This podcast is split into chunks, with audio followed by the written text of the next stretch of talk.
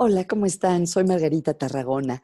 Hoy quería compartir con ustedes algunas ideas que leí en un artículo escrito por una autora que se llama Elisette Carlson y habla de cómo para ella ah, pasar por la epidemia, por el confinamiento, es parecido a correr un maratón. Ella corre maratones.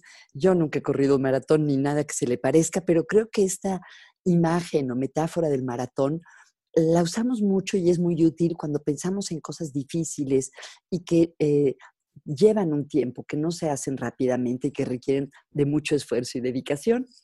Y creo que es una metáfora muy apropiada para esta cuarentena que ya lleva mucho tiempo y por lo que dicen los expertos podemos esperar que la pandemia dure también muchos meses.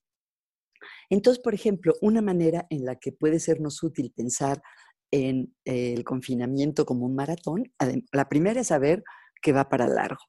Otra es que hay que seguir hacia adelante, aunque sea caminando, no corriendo.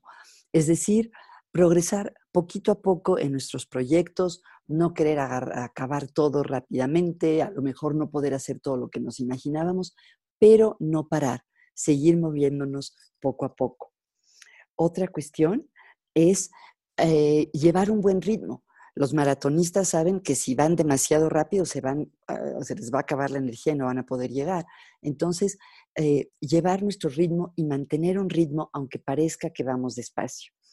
Otro es buscar los pequeños momentos luminosos, ¿no? Por lo que dicen los maratonistas, a lo mejor hay una zona que del maratón que es pesadísima, que va en subida, pero saben que después va a venir una bajada y a lo mejor una vista muy bonita, a lo mejor van a pasar cerca de un río, a lo mejor van a ver unos árboles que les gustan mucho o pasar por una zona en la que sus amigos van a estar este, animándolos desde al lado de la carrera. Y por último, habla de eh, mostrar agradecimiento hacia los voluntarios que muchas veces están ahí y les pasan botellas de agua o les dan una toalla para que se sequen.